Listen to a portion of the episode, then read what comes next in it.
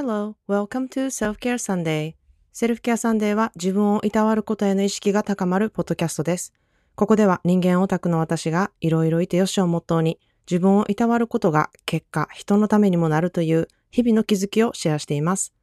また、セルフケアサンデーでは私が20年以上関わってきたワイン業界で得たことをオンラインイベントでシェアしたり、セルフケアを習慣化できるオンラインセミナーを定期的にしています。私の公式 LINE へ登録していただけると、あなたのためになるセルフケア商法を無料で毎月プレゼントしています。Your self-care starts right now.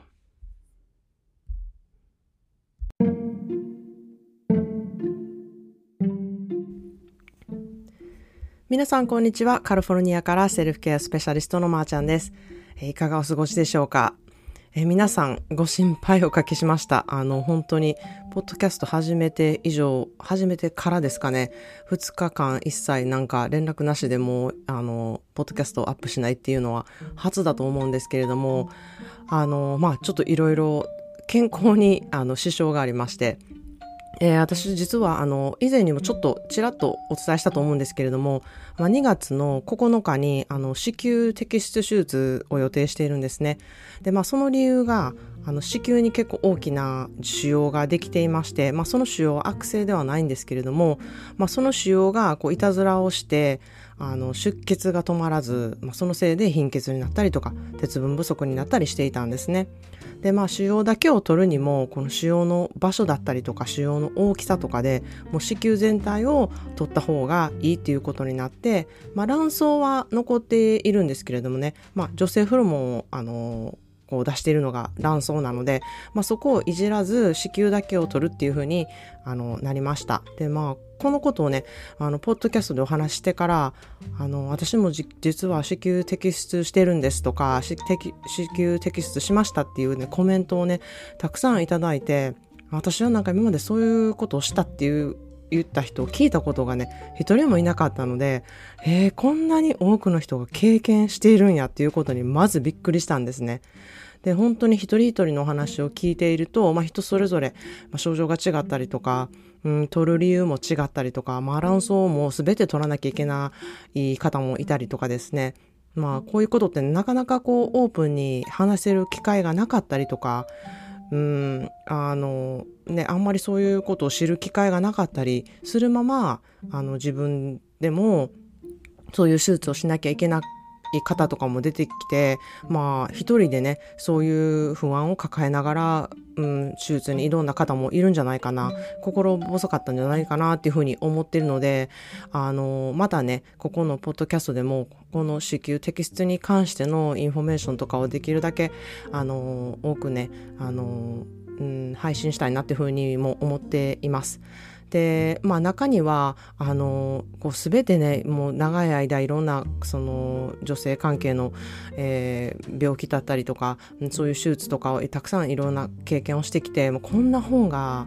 あったらよかったのに、こういうことをね、ちゃんと書かれた、うん、あの、情報がね、ちゃんと、ちゃんとした情報が得れる本があったらいいのにっていう本が、あの、じ、実は自分の手元にあるよっていうふうにね、あの、言ってくださった方がなんと私にわざわざ送ってくださったんですよ。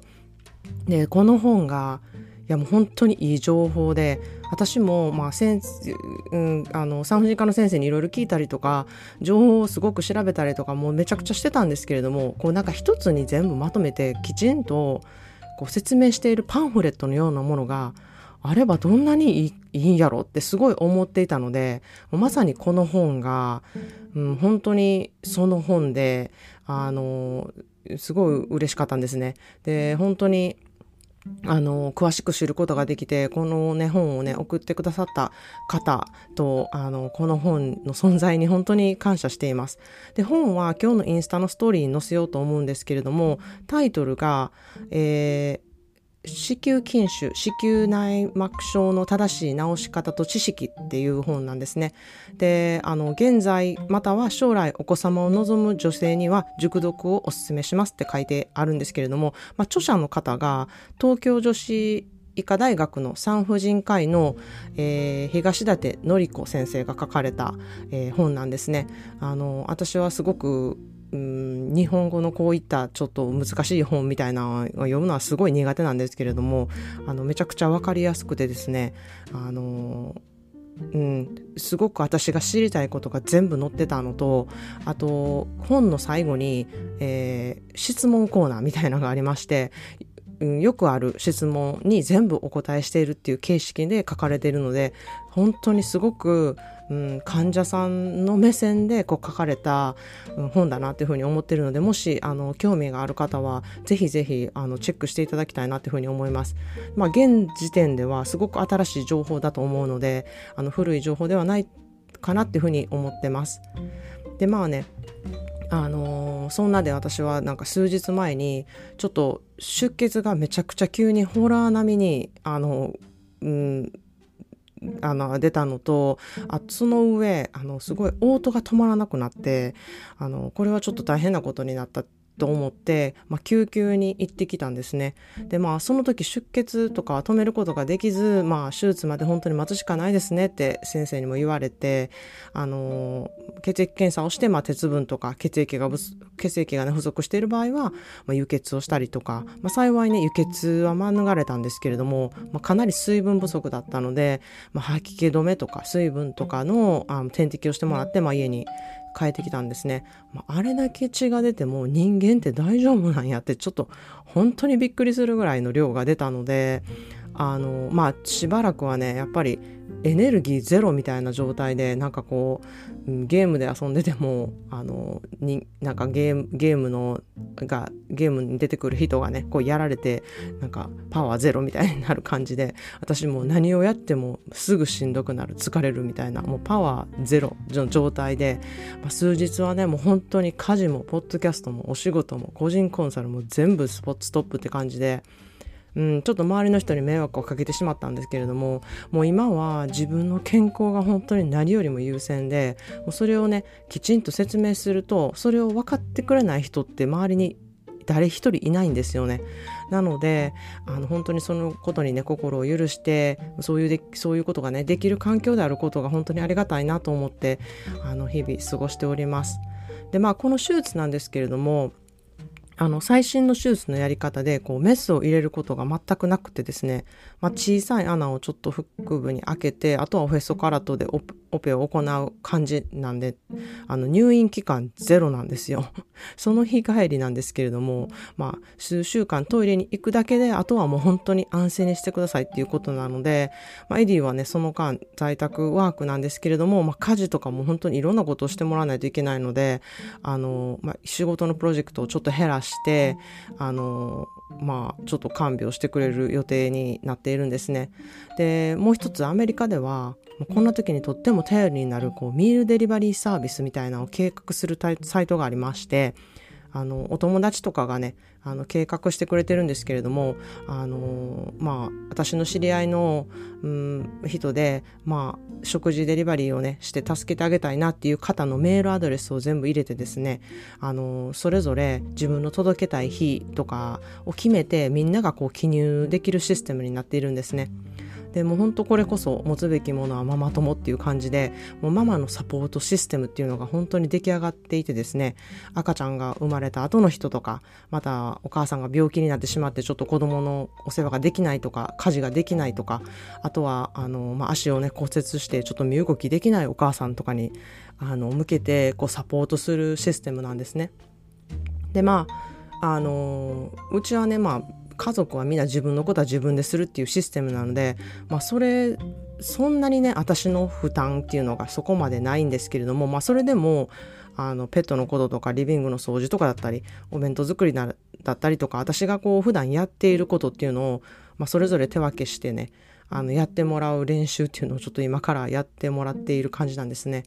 でまあ不都合なねことが本当にたくさんあるんですけれども、まあ、子供たちがねもう大きくなって自分のことは自分でやれることに感謝だったりとか、まあ、お仕事もね家からなのでもう本当に出血で大変な時とかでもなんかどこかにいて働いているのとは全くわけが違うので、あのちょっと精神的にもねそういうところがだいぶ楽だなって感じることにすごく感謝しているんですね。で本当に自分が大変であの体が言うことを聞かないっていう時って不平不満がすっごいたくさん出てくる時だと思うんですよ。だからこそこう本当にありがたいことにもう本当にありがたいことだけに目を向けていきたいなっていうふうにあの思ってます。でもうそこでね本当にセルフケアのサービスをやっていてねよかったなって思うことがうんそういうことを自分でやっているんですけれども受けてくださっている方からこう気づかされることがものすごい多くてですねそのことが本当に私のね心の支えともなっているなっていうふうに思うのですごく嬉しく思っています。でね、そういう関係性がこう持てるお仕事であることもあの嬉しいなって思ってますので今日はそんな私のなんか心境にぴったりの一言イングリッシュを選びました。When you are When you have your health, you have everything. When you have your health, you have everything. 健康であればあなたは全てを持っていることになるっていう言葉なんですね。もう本当にただいまコロナでもう不満が多い人とかがやっぱりすごい多く増えてると思うんですよね。まあ、もしかしたらコロナになっている方もいるかもしれないですし、ワクチンを受けてそこまで、うん、コロナになってるけれども症状がそこまでひどくないとか、あとはコロナの対策としてこうしなきゃいけないっていうルールがすごいたくさんあったりとかして、あの、感謝することにね、もう目を向けることって本当に綺麗事でも何でもなくてですね、あの、あとは誰のためでも何でもなくですね、自分のために本当になるので、あの、本当にありがたいって思うことに目を向けるってことは、すごくパワフルなことだなって私も、あの、日々感じております。で、毎日自分でできるセルフケアワークっていうのを、あの、期間限定でね、あの、公式 LINE で公表しているんですけれども、私もそれを今自分でやっていまして、あの、うん、すごい、これをやっててよかったなって思うことが自分自身めちゃくちゃ多いので、あの、もし興味のある方は、えー、公式 LINE へ登録していただけると、そのセルフケアのワークをちょっとやってもらえる機会になるかなというふうに思ってますので、概要欄からチェックしてみてください。それでは今日もいろいろいてよしをもとに皆さんもセルフケアの時間が持てますように素敵な一日をお過ごしください。See you in the next episode. Have a wonderful self-care day.